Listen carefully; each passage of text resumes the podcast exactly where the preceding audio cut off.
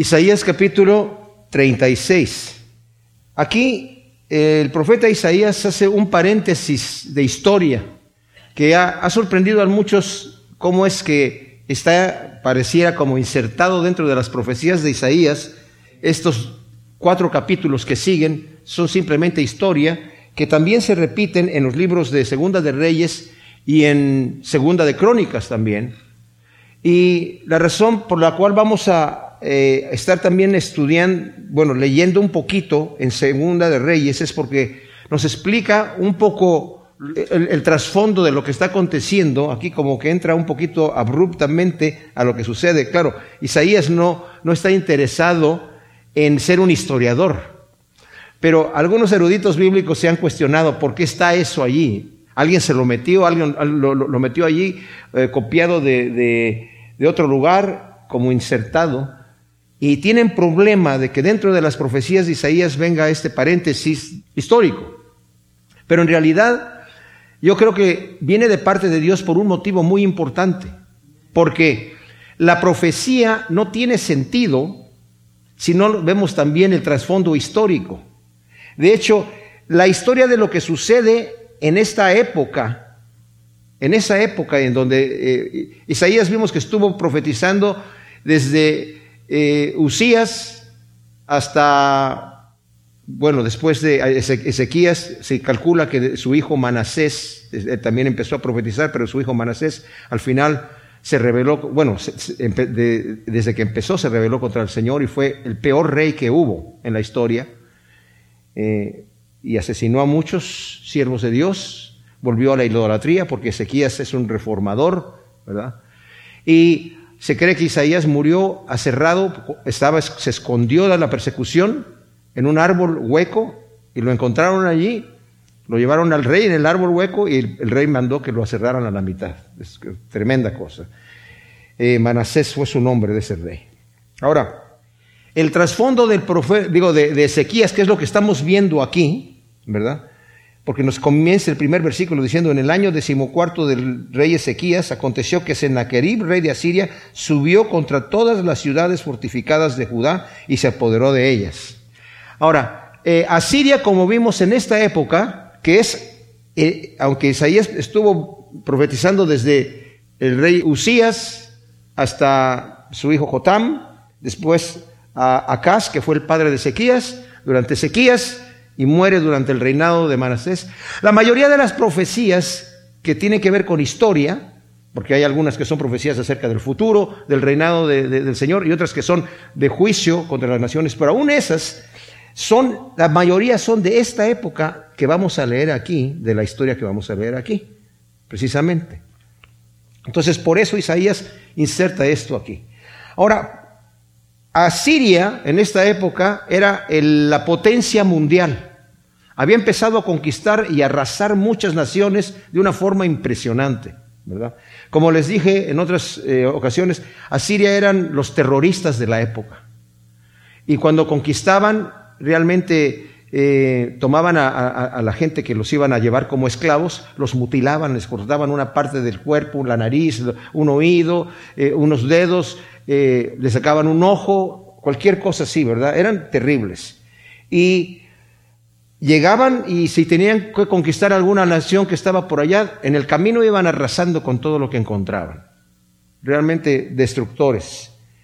¿Qué es lo que sucede aquí? Bueno, si nos vamos a, ahora sí a Reyes, para ver qué es lo que sucede, el padre de Ezequías fue Acaz, fue un rey completamente malvado, que cerró las puertas del templo.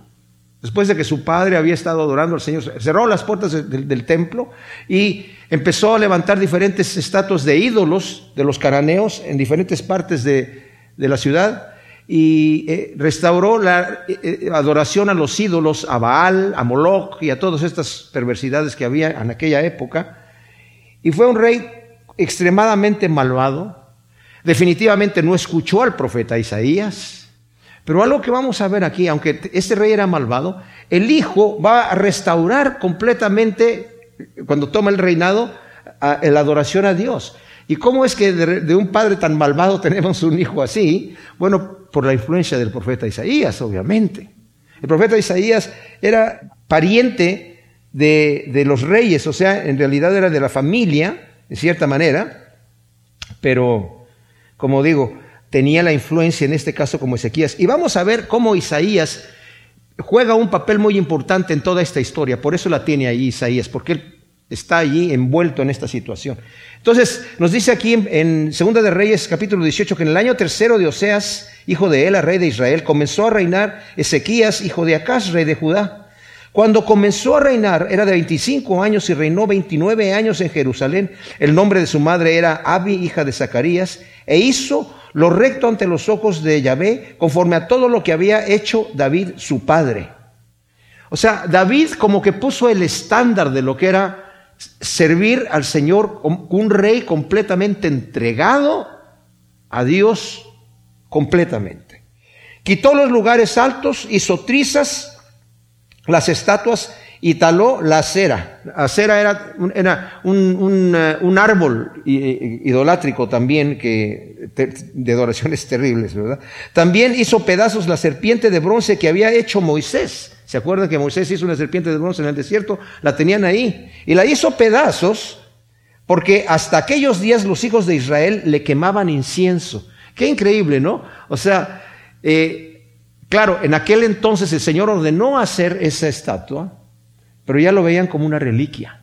Entonces le empezaban a quemar incienso a la, estatua. Y el Señor dijo, no te hagas imagen de ninguna cosa, no te postres sobre ninguna cosa. Y estos hombres, acostumbrados a la idolatría, le estaban quemando incienso. Pues mira, aquí está la serpiente de bronce, pues también a esa, ¿verdad?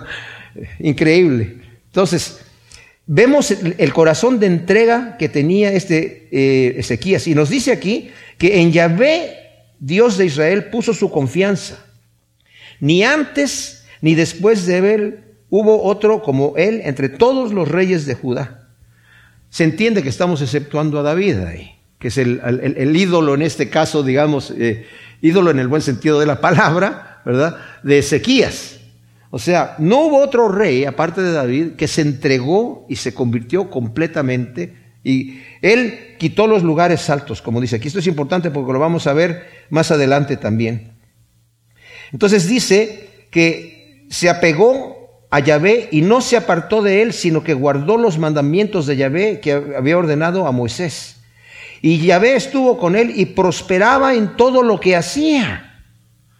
Ahora, estamos viendo ya un tiempo que hay aquí de reinado del rey Ezequías, y porque él inmediatamente que entra el reinado hace toda esta restauración, el templo del Señor estaba lleno de inmundicia. Si quieren leer exactamente las cosas que hizo Ezequías, cómo restauró la adoración a Dios, ya en forma más detenida, no nos daría tiempo, pueden ver el mismo relato que está aquí, ¿verdad? En el capítulo, me parece que es 28, 29, 30 y 32 de segunda de Crónicas, ¿verdad? Para que vean más en, en concreto cómo se hizo toda esta cosa, ¿verdad? Lo que hizo Ezequías. Entonces, dice que estuvo, el Señor lo prosperó, pero él se rebeló contra el rey de Asiria y no le sirvió. ¿Qué quiere decir esto? Asiria, como dije yo, había conquistado incluso el rey, eh, su padre, Acaz, eh, se hizo vasallo, o sea, dijo, te voy a pagar tributo, ¿verdad? Para que no nos ataquen aquí. Entonces, eh, los, asirios tenían a muchas naciones tributarias. Entonces, como el Señor empezó a prosperarlo, él dijo, yo ya no voy a pagarle a Siria, que era, un paso bastante fuerte, ¿verdad? Y luego dice aquí, hirió también a los filisteos hasta Gaza y su territorio, desde las torres de los atalayas hasta la ciudad fortificada. El cuarto año del rey Ezequías, que era el año séptimo de Oseas, hijo de Ela, rey de Israel, aconteció que Salmanasar, rey de Asiria, subió contra Samaria y la asedió. Al cabo de tres años la capturaron, es decir, en el año sexto de Ezequías, que era el año noveno de Oseas, rey de Israel, Samaria fue capturada. El rey de Asiria llevó cautivos a los israelitas a Siria y los puso en Alá y en Abor junto al río Gozán y en las ciudades de los Medos, por cuanto no habían atendido la voz de Yahvé, su Dios, sino que quebrantaron su pacto, y no escucharon ni pusieron por obra todo lo que Moisés, siervo de Yahvé, había ordenado. Y en el año decimocuarto del rey Ezequías, Senaquerib, rey de Asiria, aquí ya vemos que hay otro rey, subió contra todas las ciudades fortificadas de Judá y las conquistó. Entonces Ezequías, rey de Judá, envió a decir al rey de Asiria en Laquis, me he equivocado, literalmente dice, he pecado contra ti, ¿verdad? Me he equivocado. Retírate de mí y aceptaré lo que me impongas. Y el rey de Asiria impuso a Ezequías, rey de Judá, 300 talentos de plata y 30 talentos de oro. Ezequías entregó toda la plata que había en la casa de Yahvé y en los tesoros de la casa real, y en aquel tiempo Ezequías desmanteló las puertas de la casa de Yahvé y los soportes que habían recubierto él mismo y Ezequías, rey de Judá, y los entregó al rey de Asiria. Ahora, volvemos entonces a nuestro libro de Isaías. Ese es el trasfondo que hay aquí. Isaías se revela contra Siria por cuanto el Señor lo está prosperando. Hay un cambio de rey y el rey viene y dice, empieza a tomar las ciudades fortificadas de Judá. Dice aquí el primer versículo. Desde Laquis, el rey de Asiria envió al Rabsaces o al Rabsaces con, un gran ejército a Jerusalén contra el rey Ezequías e hizo alto junto al acueducto del estanque superior en la senda del campo del labrador. O sea, eh, Senaquerib quebranta el pacto aquí, lo va a quebrantar, en que está, bueno, asedia estas ciudades importantes de Judá. Imagínense usted, o sea, Jerusalén es la ciudad principal. Pero hay ciudades, eh, Laquis era una ciudad que era como la ciudad fortificada, la ciudad fuerte, era la que estaba yendo a camino a Egipto, era para, de alguna manera, eh, eh, protección, y los asirios llegan y la arrasan como si nada. A pesar de que las murallas eran impresionantemente altas, y, bastante gruesas, eh, la, toman, ¿verdad? Y también empiezan a tomar otras, otras ciudades más, como dice aquí, las principales de Judá. Entonces, prácticamente queda solamente Jerusalén. Y cuando ve eso, Ezequías dice, pues muerto soy, ¿verdad? Y aunque estaba sirviendo al Señor y todo esto, vamos a darnos cuenta cómo vamos a aplicar esto a nuestra vida personalmente. La entrega de Ezequías al Señor fue una entrega tremenda pero todavía no tiene una confianza completa. Cuando el rey hace esta amenaza, ¿verdad? Que le dice que le entregue todo este oro, ahí debió haber terminado todo. O sea, había un protocolo en la guerra entre las naciones. Y lo que le está diciendo Ezequías al rey de Asiria, Sennacherib, le dice, perdón, me he equivocado, dime cuánto te debo, cuánto le debo al, al, reinado de Asiria. Y le impone una cantidad y él, como no tenía suficiente en los tesoros del palacio y en los tesoros de la casa de Yahvé, empieza a desmantelar el oro que había puesto, había recubierto las puertas de oro, porque su padre había cerrado el templo y como lo ven en Segunda de Crónicas, si lo leen, había llenado de inmundicia el templo, lo tienen que limpiar y tardaron varios días en hacer esta labor de purificar el templo y todo esto. Entonces, está rompiendo el protocolo y está enviando dice, salió a él Eliakim, hijo de Isías, mayordomo del palacio, y Semna, y el escriba, Joa ben Asaf, y el, cronista, ¿verdad? O sea, Eliakim, hijo de Isías, era el mayordomo del palacio, Semna era el escriba, y Joa, hijo de Asaf, era el cronista. O sea, a que está haciendo aquí, quebrante el pacto, enviando al Tartán, como lo si lo leemos en, en Segunda de Reyes estaba también enviando al, Tartán, que su título era el generalísimo, al Rapsaris, que era el jefe de los eunucos oficiales del rey, y al Rapsaces, que era general y embajador, que es el que va a hablar de parte del rey, que llegan ante los muros de la ciudad con un gran ejército. O sea, quebrante el, pacto. Isaías había profetizado el juicio que Yahvé iba a hacer a Siria por su traición y potencia desmedida. Lo vimos cuando leímos en el capítulo 33, versículo 1, dice, hay de ti devastador, nunca devastado, traidor, nunca traicionado. Cuando acabes de devastar, serás devastado, cuando acabes de traicionar, serás traicionado. ¿Por qué dice que es traición lo que hizo? Porque no debía haber atacado las ciudades principales de Judá. Ya le habían entregado el dinero y de aquí en adelante se supone que Ezequías iba a pagar el impuesto que le pusiera el rey con tal de que los dejaran vivir en paz. Pero para él no fue suficiente. Quebrantando el protocolo, llega y arrasa las primeras ciudades, ciudades principales y llega hasta a donde puede, a las murallas de la ciudad de Jerusalén, con todo un gran ejército. Aquí no dice eso, pero si leen en Segunda de Reyes dice que llegó con todo un gran ejército. O sea, no llegaron las, las puras estas personas ahí nada más. Entonces, eh, Ezequías envía a estas personas. Los representantes de Ezequías salen a su encuentro con humildad.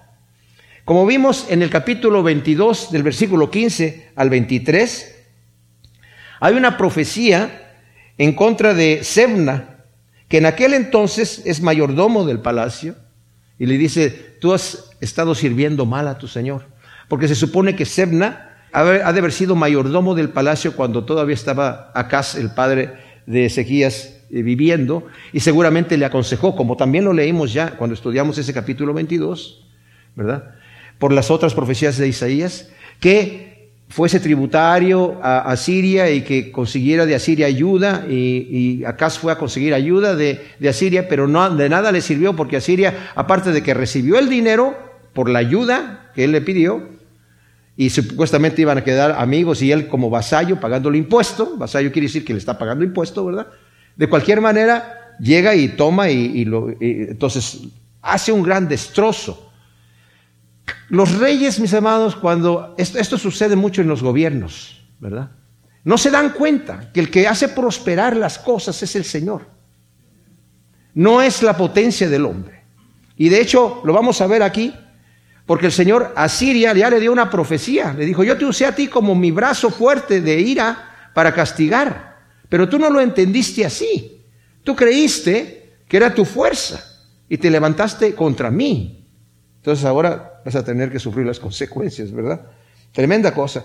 Entonces, están quebrantando todo este, este protocolo, como dije aquí. Bueno, este Sebna se le había dado ese, esa profecía que iba a dejar de ser mayordomo y que Eliakim iba a tomar el puesto. Aquí ya vemos esa profecía cumplida, ¿verdad? Aquí ya Eliakim es mayordomo y Sebna ya no es más mayordomo, ahora solamente es el, el escriba, ¿verdad?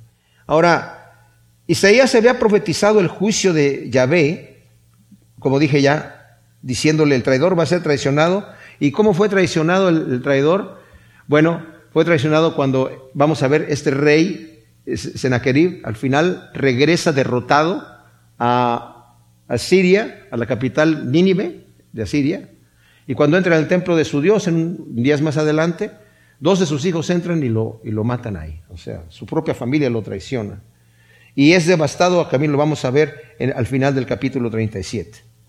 Entonces dice aquí, en versículo 4, y les dijo el Rasacés decir a Ezequías, así afirma el gran rey, el rey de Asiria, ¿en qué fundas tu confianza?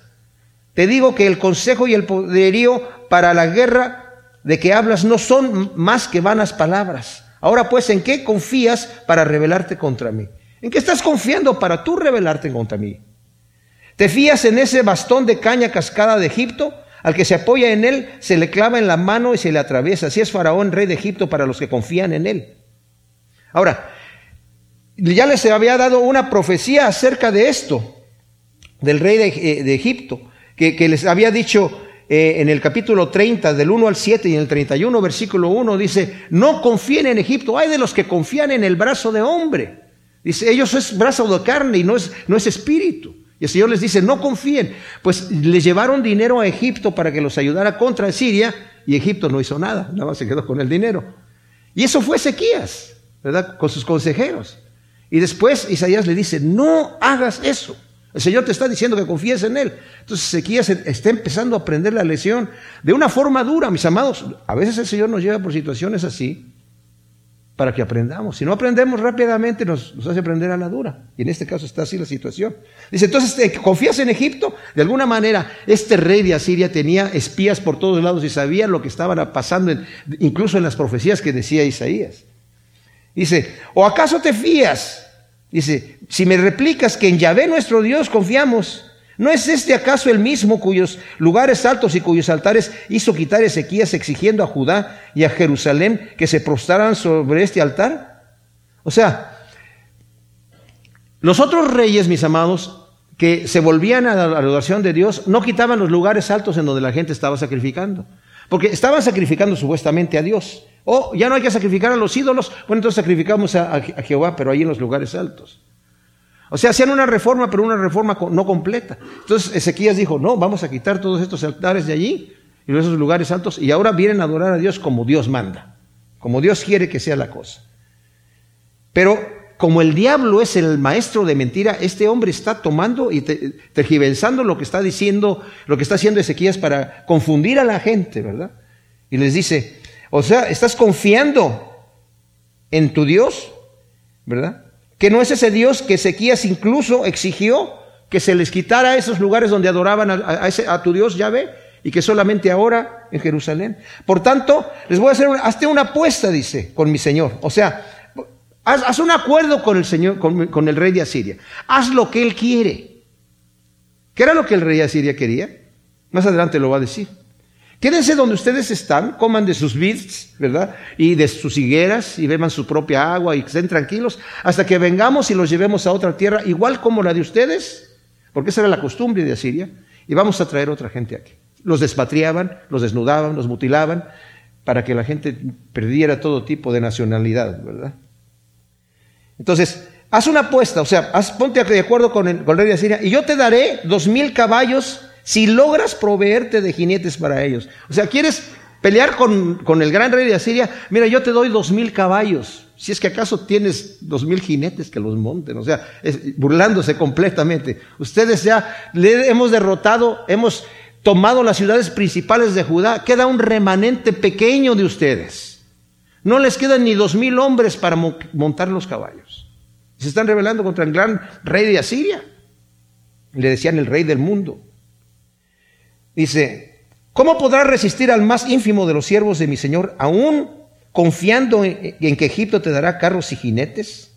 Además, ¿he subido acaso sin Yahvé contra esta tierra para destruirla? Yahvé me dijo, sube contra esa tierra y destruyela. ¡Wow! Esto es impresionante, ¿verdad? Esto ya es el colmo de la arrogancia y de la soberbia. Sube contra esta tierra y destruyela. Jehová me dijo.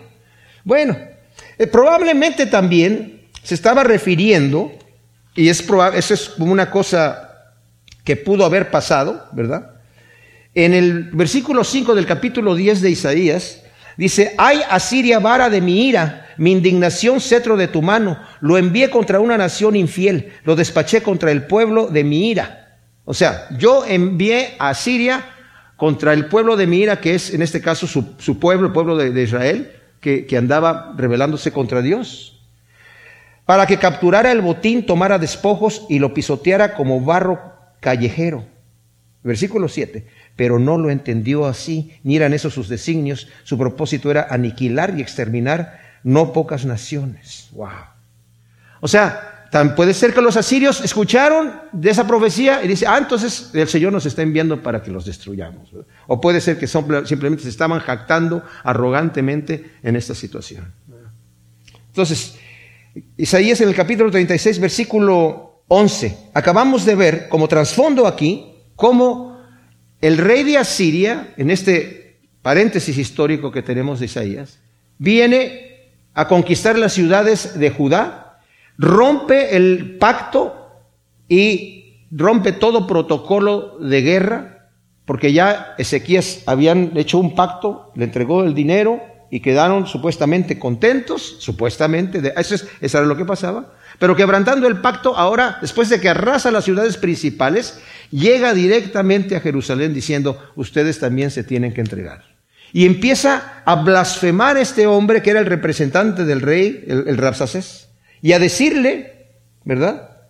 Hemos venido aquí porque Dios nos ha enviado. ¿En quién estás confiando? ¿Estás confiando en Egipto? ¿Estás confiando en tu Dios? ¿Tú crees que tu Dios nos va a librar? Entonces, ante estas palabras, le dice en el versículo 11, Eliakim, Sebna y Joa, y dijeron al Rapsaces, te rogamos que hables con tus siervos en arameo, que nosotros lo entendemos. No nos hables en judío ante la gente que está en el muro. Los emisarios de Ezequías solicitan con humildad que se les hable en el arameo imperial, que era la lengua diplomática de la época. O sea, los judíos que estaban en Jerusalén tal vez no hablaban este lenguaje que era la lengua diplomática, pero estos que están trabajando, estos que están yendo de parte de Ezequías, que están trabajando en el, en el palacio, sí hablan este lenguaje, le están pidiendo, háblanos por favor en la, en la lengua que se debe de hablar este caso, ¿verdad? No nos hables en hebreo, ¿verdad? Porque no queremos que la gente de allí se está enterando de las cosas que son exclusivamente situaciones entre, entre el rey y rey, entre los, los, diplomáticos de los diferentes imperios. Pero respondió el Razaces, ¿crees que mi Señor me ha enviado a hablar estas palabras a ti y a tu Señor? ¿No me ha enviado a los hombres que están en el muro expuestos a comerse sus propios excrementos y a beberse sus orinas con vosotros? Y poniéndose en pie, Rapsacés gritó en judío, dice aquí, que era el hebreo, a voz en cuello, oíd las palabras del gran rey, rey de Asiria. O sea, esto ya es el colmo de lo que está haciendo. O sea, está intimidando a la gente, quiere que la gente, quiere crear una revolución ahí adentro con la gente, ponerla en contra de su propio rey. Y les dice, gritó a voz en cuello, oír las palabras del gran rey, el rey de Asiria. O sea, estas palabras vienen del rey, dadas a este señor, al embajador, para que se las digan a los representantes, ¿verdad? No os engañe Ezequías, porque no os podrá librar. Ni os infunda Ezequías confianza en Yahvé, diciendo ciertamente Yahvé nos librará, y esta ciudad no será entregada en manos del rey de Asiria. No escuchéis a Ezequías, porque el rey de Asiria dice así, haced conmigo la paz, salid a mí, y coma cada uno de su vid y cada uno de su higuera y beba cada cual las aguas de su pozo hasta que yo venga y os traslade a una tierra como vuestro país, tierra de grano y mosto, tierra de pan y viñas, que no os persuada Ezequías diciendo, Yahvé nos librará. Wow.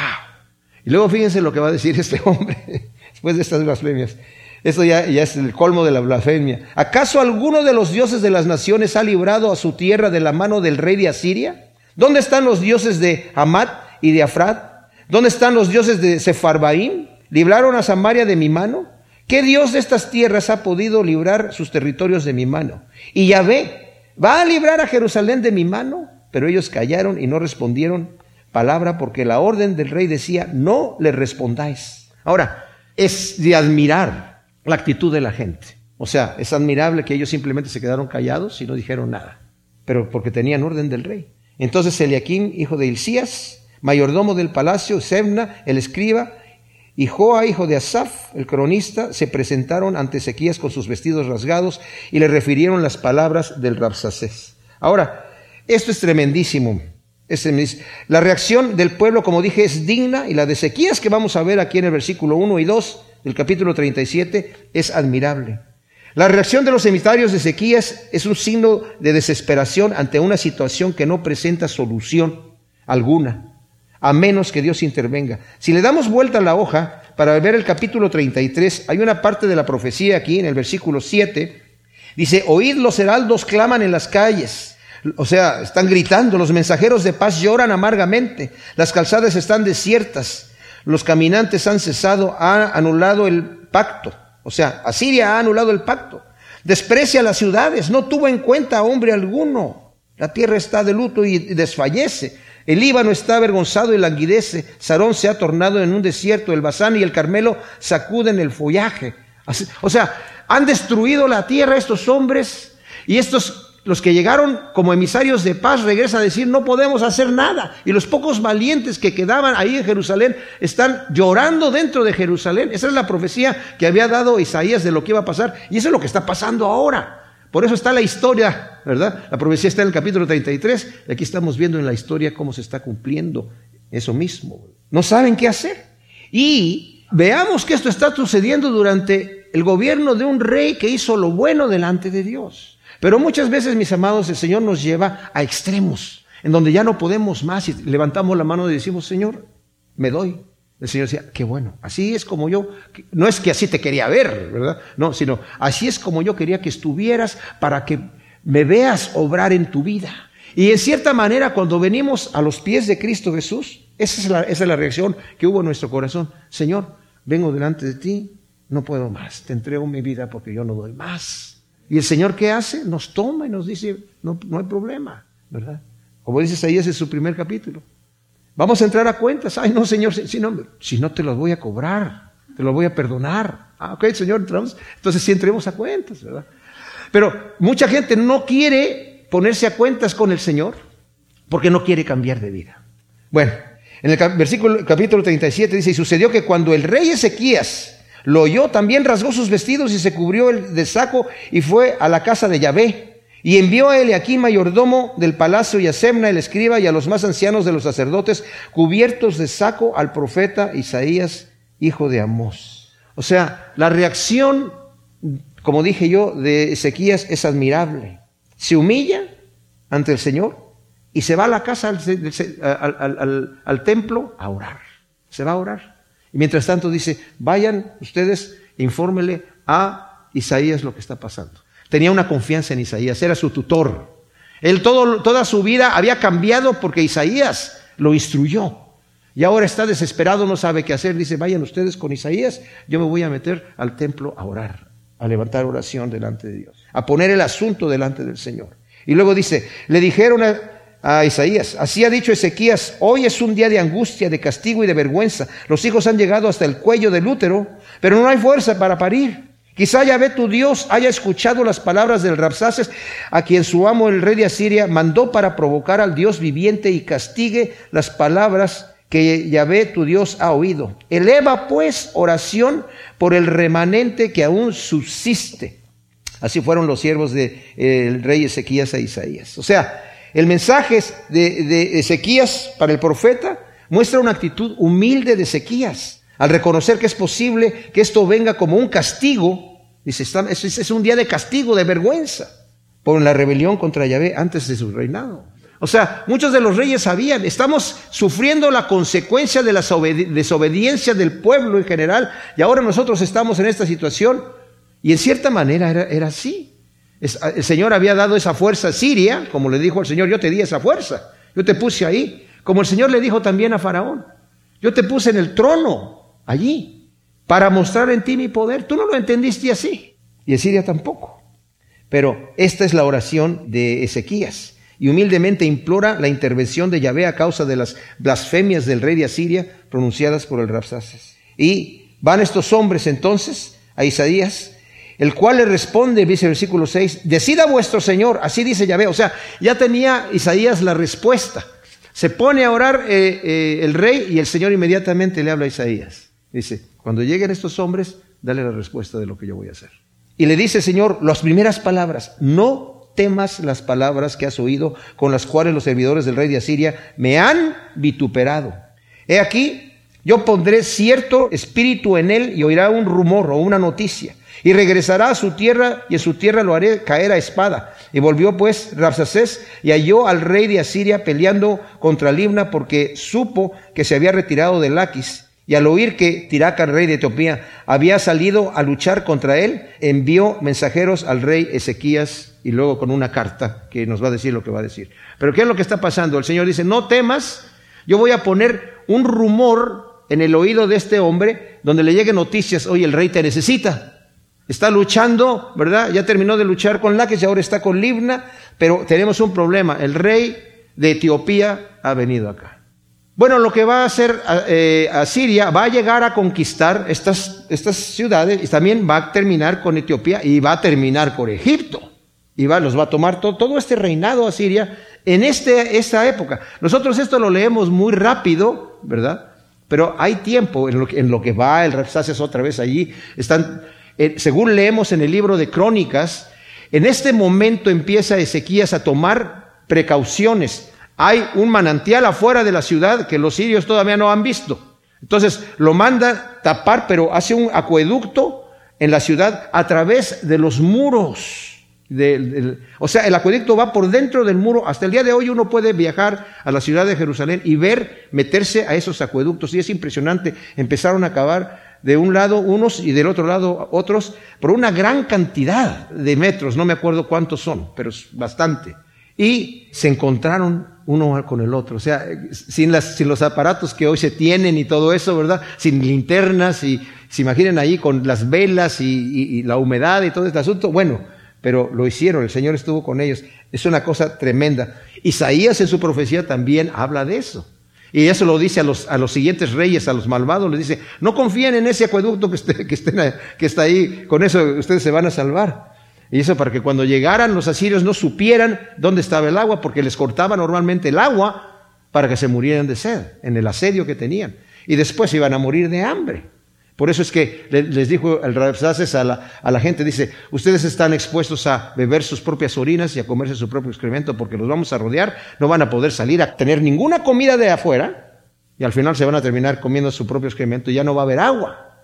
Pero todo esto tarda un tiempo en lo que Ezequías, cuando leen crónicas se dan cuenta que en este momento es cuando está haciendo todo este movimiento eh, y levanta también torres y, levanta los muros y hace una gran obra para que cuando lleguen después los asirios esté así. Pero ellos envían una carta. El rey de Asiria envía una carta diciendo así. Así hablaréis a Ezequías, rey de Judá, diciendo, no te engañe tu Dios en quien confías. ¡Wow! Eso ya está tremendo. ¿Se imaginan? Este rey ya, ya se quería lo máximo, ¿verdad? Que no te engañe tu Dios. Estás consultando a tu Dios, que no te engañe. ¿Cree que puede conmigo? Ninguno de los dioses de las otras naciones pudieron conmigo. ¿Y tu Dios va a poder conmigo? Está como Faraón. ¿Se acuerdan que el Señor endureció el dice, dice, dice el Señor, dice, llega Moisés con Faraón y dice, yo te he puesto allí para mostrar en ti mi poder. Así que te digo que dejes ir a mi pueblo. ¿Quién? Yahvé. ¿Y quién es Yahvé? Para que yo lo obedezca. Bueno, pues te vas a dar cuenta en un rato más. Entonces eh, dice, que no te engañe tu Dios en quien confías. He aquí tú mismo has oído lo que los reyes de Asiria han hecho a todos los países, exterminándolos. ¿Y tú te vas a librar? ¿Por ventura han podido librar los dioses a sus naciones de mis antepasados? Destruyeron Gozán, Arán, Resef y los hijos, a los hijos de Edén que estaban en Telazar. ¿Dónde está el rey de Amad, el rey de Arapad, el rey de la ciudad de Sefarfabín, de Ena y de Iba? Recibió pues Ezequías la carta de mano de los mensajeros y la leyó después y subió Ezequías a la casa de Yahvé y la extendió ante Yahvé. O sea, agarró la carta, Señor, mira, mira lo que escribieron aquí. Y se pone a orar. Y oró Ezequías y dijo, oh Yahvé Sebaot, Dios de Israel, que te sientas sobre los querubines, solo tú eres Dios sobre todos los reinos de la tierra. Tú hiciste los cielos y la tierra. Mis amados, es importantísimo cuando oramos al Señor y sabemos quién eres. Tú eres el que hiciste los cielos y la tierra. Tú con tus dedos, con la, punta de tus dedos formaste todo el universo. Cuando ya vemos que Dios es infinito, nuestra petición es chiquitita, porque vemos que estamos poniendo nuestra petición delante de nuestro Padre Celestial que nos ama y que tiene todo el poder. Entonces, Ezequías tiene la forma correcta de, de presentarse delante de Dios. Dice, inclina tu oído oh Yahvé, y escucha, abre tus ojos, oh Yahvé, y mira, escucha todas las palabras con que Sennacherib ha mandado para provocar al Dios viviente. Mira, Señor, lo que está diciendo de ti. Inclina tu oído, Señor. Humildemente vemos a Isaías ahí. Oh ve ciertamente, los reyes de Asiria han asolado todas las naciones y sus comarcas y han arrojado a sus dioses al fuego, porque no son dioses, sino obra de manos de hombre, de madera y de plata, y por eso han sido aniquilados. Ahora pues, Yahvé, Dios nuestro, sálvanos de su mano y sepan todos los reinos de la tierra que tú, solo tú eres Yahvé. Wow. Hay un propósito en la oración de Isaías. No solamente es líbranos de esta situación, Señor sino para tu honra y para tu gloria, para que todos los hombres conozcan quién eres tú, que eres el Dios creador de todas las cosas y que solo tú eres Dios. Tremendo. Entonces Isaías, hijo de Amós, envió a decir a Ezequías, así dice Yahvé, Dios de Israel. En cuanto a lo que pediste en oración acerca de Sennacherib, rey de Asiria, este es el oráculo o la profecía que Yahvé ha pronunciado acerca de él. Esta es la palabra. La Virgen hija de Sión te desprecia y se burla de ti. La hija de Jerusalén menea despectivamente la cabeza a tu espalda. O sea, mi pueblo, ustedes lo que están aquí, cuando vean lo que yo voy a hacer con Asiria, van a decir, wow, no saben con quién se metieron. No saben con quién se metieron. ¿A quién has provocado o vituperado? ¿Contra quién has alzado la voz y levantado tus ojos con altivez? Contra el Santo de Israel.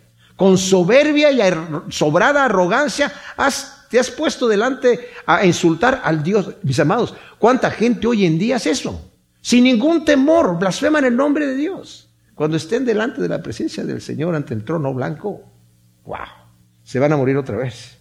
Por medio de tus siervos has provocado a Adonai, pues dijiste, con la multitud de mis carros he subido a las alturas de las montañas, a lo más inaccesible del Líbano, he talado sus más altos cedros y sus mejores cipreses, he llegado hasta el último de sus refugios, hasta lo más denso de su bosque, he cavado y he bebido aguas, y con la planta de mis pies he secado todos los ríos de Egipto. Wow. O sea, yo con mi poder, decía el rey de Asiria, he hecho todas estas cosas. Nadie me detiene. Y luego dice el Señor, ¿no lo has oído? Desde antiguo lo decidí. En tiempos remotos lo preparé y ahora hago que suceda. Tú estás puesto para reducir a las naciones fortificadas a montones de ruinas. Le está diciendo eso a Siria, como ya lo leímos anteriormente. Y que sus habitantes impotentes, abatidos y confusos sean como pasto del campo, como hierba verde, como herbaje del tejado agostada antes de crecer. Yo conozco tu sentarte, le dice el Señor, tu salir y tu entrar y tu herarte contra mí. Por cuanto tu enfurecimiento contra mí y tu soberbia han llegado a mis oídos, pondré mi garfio en tu nariz y mi brida en tu boca y te haré volver por el camino que veniste. Wow. Esa es la profecía en contra de Asiria. Ya, ya no profecía directamente, ya es lo que el Señor está diciendo. Esto es lo que yo voy a hacer. No sé si esto va a llegar a oídos del rey, pero es para que la gente sepa. Es wow para que desde ahí digan, el Señor va a actuar. ¿Saben qué dice Crónicas? Bueno, lo dice también Isaías, que la gente, más bien lo dice Isaías, que la gente después que sucede todo esto, lo dijo en una otra profecía anteriormente que ya la estudiamos, todos los pecadores temieron, los que estaban en Jerusalén, wow, Mira cómo Dios aniquiló a, todo este ejército y ahora, ¿qué va a pasar con nosotros? ¿Quién podrá estar, presentarse delante del Dios vivo? Luego le dice a Ezequías, el Señor, esto te servirá de señal. Este año comeréis lo que brota de por sí, y el segundo año lo que brota sin sembrar, y al tercer año sembrad y segad, plantad viñas y comed de su fruto. O sea, no van a tener que sembrar este año ni el que sigue. Hasta el tercer año van a, a sembrar y van a comer. Hay varias interpretaciones de este versículo, ¿verdad? Algunos dicen que fueron los años anteriores, cuando no podían sembrar porque estaban bajo la conquista de, los asirios que estaban tomando estas ciudades, o pueden ser años posteriores donde el Señor le está diciendo, eso es lo que va a suceder. Y el remanente de la casa de Judá que quede a salvo, de nuevo, echará raíces por abajo y dará frutos arriba. Porque de Jerusalén saldrá un remanente, los sobrevivientes del monte Sión. El celo de Yahvé Sebaod hará esto. Fíjense, o sea, Quedan muy pocos de ustedes. Ya Asiria rodeó, ¿verdad? Y se llevó a un montón de gente. Ezequías, en el libro de Segunda de Crónicas, les dice a la gente, ¿verdad? Cuando está restaurando la situación, vean todo lo que ha pasado. Asiria ya se ha arrasado y se ha llevado incluso algunos de nuestros parientes, algunos de nuestros hijos, algunas de nuestras esposas. Algunos creen que incluso la, esposa de Ezequías pudo haber sido llevada ya a Siria por, por el rey Senaquerib o por los anteriores que estuvieron allí. Entonces, por eso Ezequías dijo, vamos a restaurar la adoración a Dios y Él nos va a librar, porque está escrito en sus promesas. Si nosotros servimos al Señor, el Señor nos protege, pero si nosotros nos apartamos de Dios, Él va a ponerse en contra de nosotros y va a hacer que nuestros enemigos nos derroten. El rey Josías más adelante es otro de los que se convierte al Señor tremendamente y cuando ya ve tanta derrota y tanta situación, le traen el, libro de, la ley y se arrepiente tremendamente. Dice, wow, mira lo que sucede, porque cada rey que, se, reformaba le leían la ley y decía, esto es lo que está pasando porque nos hemos revelado. Entonces es lo que está sucediendo aquí. Dice el versículo 33, por tanto así dice Yahvé acerca del rey de Asiria, no entrará en esta ciudad ni disparará allí flecha, ni le opondrá escudo, ni levantará contra ella baluartes. Por el camino que vino volverá y no entrará en esta ciudad, dice Yahvé. Yo ampararé a esta ciudad para salvarla por amor a mí mismo y por amor a David, mi siervo. O sea, no se preocupen, Asiria no va a hacer nada. Bueno, Asiria llegó y rodeó la ciudad. Este, esto está ya dicho aquí, cuando ya está el ejército allí, delante. Y salió el ángel de Yahvé y mató a ciento ochenta y cinco mil hombres en el campamento de los asirios a la hora de levantarse por la mañana, he aquí todos serán cadáveres. ¡Wow! Imagínense ustedes, un solo ángel mata 185 mil y Crónicas nos dice que eran de los más esforzados, de los, eran, eran soldados escogidos. Algunos comentaristas dicen que a, lo mejor fue con una plaga, no importa cómo murieron, pero murieron en una noche. En una noche murieron 185 mil. Y Senaquerib, este rey tan orgulloso, ¿verdad? Que se creía la gran cosa, rey de Asiria, levantó el campamento y se volvió a Nínive y se quedó allí. O sea, se quedó allí un tiempo. Pasa un tiempo y sucedió que en una ocasión, mientras estaba postrado en el templo de su dios Nisroch, sus hijos Adremelech y Sarecer lo asesinaron a espada y huyeron a la tierra de Ararat y en lugar suyo reinó su hijo Esar Adón. Mis amados, nuevamente la lección aquí es esta. Si nosotros confiamos en el Señor, si ponemos nuestra confianza en Él, el Señor nos va a llevar de gloria en gloria. El enemigo va a venir a atacarnos y nos va a poner siempre obstáculos. ¿Y qué es lo que hacemos en esas ocasiones? No hagamos lo que muchos dicen, bueno, es que yo hice esto y no me funcionó, hice aquello, y al final no me quedó más que orar. Bueno, Ezequías no hace eso. Ezequías sí empezó a hacer algo de eso. Cuando al rey le dijo, no, no, vamos a hacer un trato, dime cuánto te debo, y quedó sin nada. Pero después nos dice Crónicas que los reyes otros que escucharon eso, que habían sido atacados, llevaron presentes a, Ezequías. Y empezó nuevamente a, hacerse un reinado eh, de mucha afluencia, de mucha riqueza. Les digo una cosa, siempre hubo una Babilonia que estaba pegado a, Siria, Asiria lo, estaba, lo dominaba. Pero en de este momento en adelante Asiria queda tan reducida a casi nada que Babilonia toma el poder empieza a conquistar Babilonia. De aquí en adelante empieza Babilonia a engrandecerse y quedó destruida. Y el rey muerto, asesinado, traicionado o traidor. Vas a ser traicionado, como dice el primer capítulo del capítulo 33. O sea, confiemos en el Señor que tiene lo mejor para nosotros. Gracias Señor te damos por tu palabra. Qué hermoso Señor saber que tú eres el Dios fuerte, todopoderoso, creador de los cielos y la tierra, Señor omnisciente, omnipresente, y que nos amas con un amor que nosotros ni siquiera podemos entender. Nos has creado para bien y no para mal. Gracias Señor por mostrarnos tu amor. Qué privilegio, qué honor y qué bendición. Te amamos y te glorificamos en el nombre de Cristo Jesús. Amén.